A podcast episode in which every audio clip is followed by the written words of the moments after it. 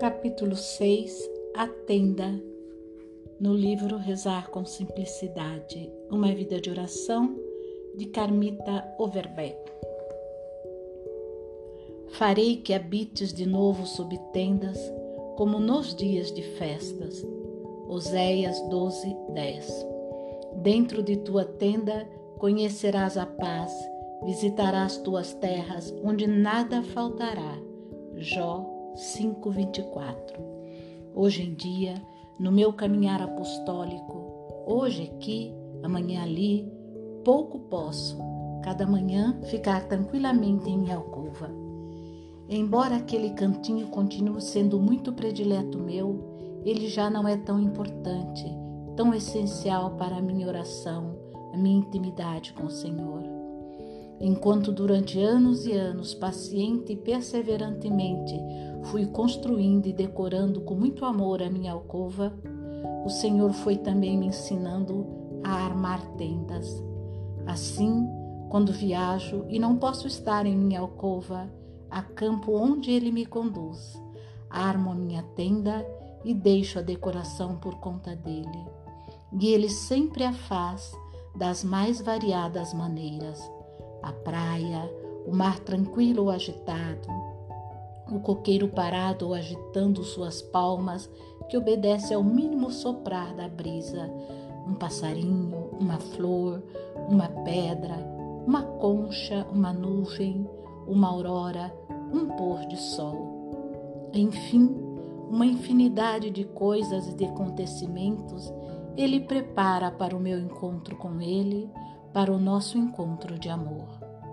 O camping está tão em moda, espiritualmente aderi a essa moda e vou armando a minha barraca lá onde ele me conduz. A decoração, o alimento, ele mesmo providencia. Não vos aflijais, nem digais: que comeremos, que beberemos, com que nos vestiremos, com que nos vestiremos são os pagãos que se preocupam com tudo, com tudo isso. Ora, vosso Pai Celeste sabe que necessitais de tudo isto. Buscai em primeiro lugar o reino de Deus e a sua justiça, e todas estas coisas vos serão dadas em acréscimo. Mateus 6, 31 a 33. Já me aconteceu até, como na Diocese de Iguatu, onde fui dar um encontro de aprofundamento de ele transformar minha tenda numa liteira como o do rei Salomão. Seu interior era de rendas, bordado pelo amor das filhas de Jerusalém. Nesse dia, em Iguatu, foi profunda e inebriante a alegria no meu poço de Jacó. Dessa maneira, sem, em qualquer lugar, em qualquer terra que eu visite, dentro da minha tenda, conheço a paz e nada me falta. Capítulo 7 Senhor, que queres que eu faça? Esta é sempre a pergunta que a cada passo nos fazemos quando desejamos caminhar nos caminhos do Senhor. O que faço? O que devo fazer? Será que é isso que Ele quer de mim? E diante das exigências evangélicas, nem sempre encontramos a resposta clara, mas se somos fiéis ao nosso encontro íntimo com Ele, de alguma maneira Ele nos responde: Mostrar-lhe-ei a minha salvação, diz o salmista, Salmo 90, versículo 16.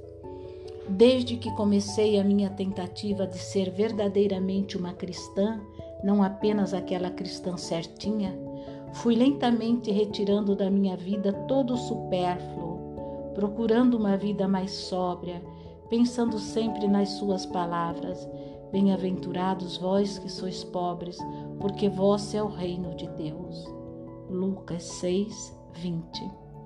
Mas, embora retirando muita coisa da minha vida, embora tentando modificar, simplificar sempre mais o meu modo de comer, de vestir, de comprar, Sempre estava muito, muito longe de ser uma pobre, e isso, vez por outro, me angustiava. Estava muito longe de ser uma pobre. e isso, vez por outra, me angustiava. Um dia viajei com meu marido para Campos do Jordão para descansar um pouco. Antes da viagem, Dom Tepe me havia dado um livro do Henri Nouwen, Oração pela Vida, o compromisso contemplativo de Thomas Merton, de Thomas Merton. Quando modeu, disse: É muito bom, vai lhe fazer bem. E assim, com mensageiros que ele coloca no nosso caminho, que ele vai nos mostrando a sua salvação. É, é assim, com mensageiros que ele coloca no nosso caminho, que ele vai nos mostrando a sua salvação. Comecei a ler o livro no avião. Certa noite em Campos do Jordão fez muito frio. Havia três cobertores bem grossos em cada cama do hotel em que estávamos. Ali deitada, bem protegida do frio, debaixo de três cobertores, a angústia começou a tomar conta de mim e eu pensava: meu Deus, que frio deve estar fazendo lá fora. Quanta gente deve haver sem um só cobertor e eu aqui com três. Ah, Senhor, tem piedade de mim, porque jamais serei uma pobre. No dia seguinte, armei minha tenda num recanto do jardim do hotel, um jardim lindo, tranquilo, cheio de silêncio e de paz. Depois de rezar, tomei meu livro e depois de algumas páginas, este pensamento de Thomas Merton, no capítulo intitulado Na Liberdade da Solidão, saltou diante de meus olhos como resposta carinhosa do Senhor à minha angústia da noite anterior e de tantas outras ocasiões. O mais pobre é muitas vezes o que está à disposição de todos.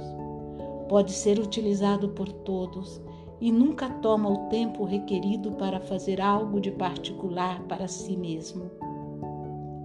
Aquele pensamento ali era exatamente o Senhor a me mostrar a sua salvação. Claramente eu entendi tudo. Dom Pepe dando-me o livro antes da viagem, dizendo-me: É muito bom, vai lhe fazer bem. De fato, o bem estava feito. Compreendi naquele momento que realmente os pobres são bem-aventurados e que deles é o reino do céu. E compreendi também que há vários tipos de pobreza. Compreendi ali, naquele jardim tão belo, que ele me dizia: Você, Carmita, jamais vai ser a pobre que não tem o que comer, o que vestir, com que comprar um remédio ou o necessário para a existência mas terá de ser a pobre que está à disposição de todos, que cada um usa como quer, que terá sempre de modificar seus planos e fazer muito pouco o que deseja. Aquele pensamento de Merton foi uma dádiva do céu para mim. Lá em Campos do Jordão, eu ia todos os dias à missa no mosteiro das Beneditinas. Fiz amizade com a superiora e um dia conversei com ela sobre o pensamento de Merton. Ela também gostou muito e me pediu para copiar. No último dia fui despedir-me e ela me entregou, pirografado num pedaço de madeira, o pensamento de Merton.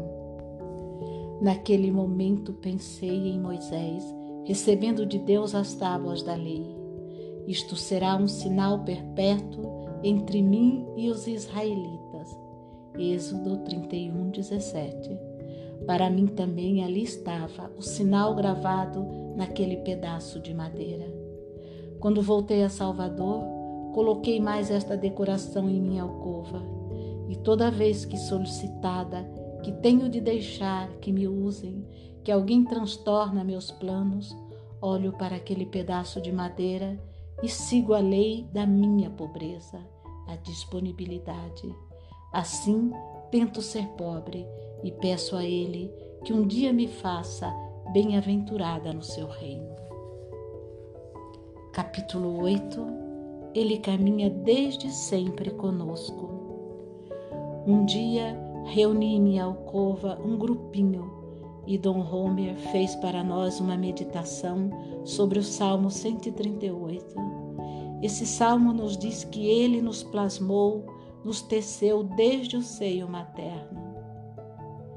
Depois de belíssimas colocações, Dom Homer pediu que ficássemos em silêncio e cada um procurasse pensar no versículo que mais lhe havia tocado. Comecei a pensar e o versículo 16 tomou conta de mim. Cada uma de minhas ações vossos olhos viram, e todas elas foram escritas em vosso livro. Meditando sobre estas palavras, voltei ao passado, um passado muito remoto, ainda menina, ia e voltava de navio quando estudava no Rio, no Colégio Assunção. Naquela época, eu me divertia em observar, à medida que o navio largava o cais e se afastava, que tudo da terra ia ficando pequenininho, pequenininho, até que finalmente tudo desaparecia. E eu me encontrava apenas entre a imensidão do mar e a amplidão do céu.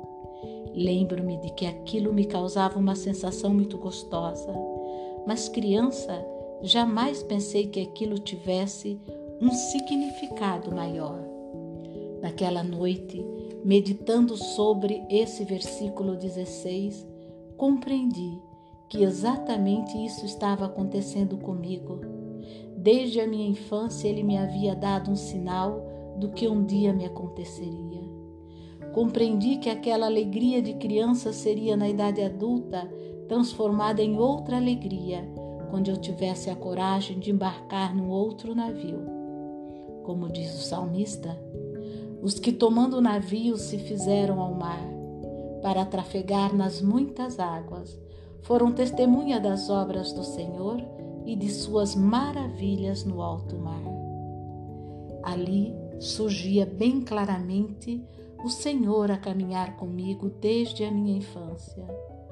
Hoje, quanto mais vou deixando, quanto menos coisas desejo possuir, quanto mais me despojo, mais tudo vai ficando distante, pequenino, insignificante para mim. Quanto mais me afasto, mais vou me sentindo libertada, mais vou descobrindo a gloriosa liberdade dos filhos de Deus. Romanos 8, 21. Mas vou sendo envolta na imensidão do oceano do seu amor e na amplidão do seu céu, da sua paz. Mas vou sendo envolta na imensidão do oceano do seu amor e na amplidão do céu da sua paz. Antes, porém, foi necessário embarcar, afastar-me, dizer adeus a muitas coisas, coisas até muito boas. Foi preciso trafegar nas muitas águas, que nem sempre são águas, águas calmas. Pelo contrário, houve dias de mar encapelado, enormes ondas que pareciam querer engolir meu pobre navio. Mas valeu a pena. Tenha coragem Embarque você também, vá se afastando, dando a Deus, trafegue nessas muitas águas. Você não se arrependerá. Eu lhe garanto que é no alto mar que você será testemunha de suas obras e de suas maravilhas. É no alto mar que descobrirá qual é a largura, o comprimento, a altura e a profundidade, que conhecerá esse amor de Cristo que desafia todo conhecimento e nos enche de toda a plenitude de Deus. Efésios 3, 18, 19. Mas não fique só no alto mar. Volte da viagem e conte aos irmãos, reparta com eles as maravilhas que viu, deixe que eles vejam as obras que o Senhor realizou em você, para que eles também Tenham coragem de embarcar, de se afastar, de dizer adeus, de trafegar nas muitas águas. Depois, embarque novamente. Ele lhe mostrará novas maravilhas, porque ele não se repete. Ele é aquele que faz nova todas as coisas. Apocalipse 21, 5. Assim, embarcando e voltando, você um dia chegará ao final da viagem, aquele porto seguro e lá ficará para sempre.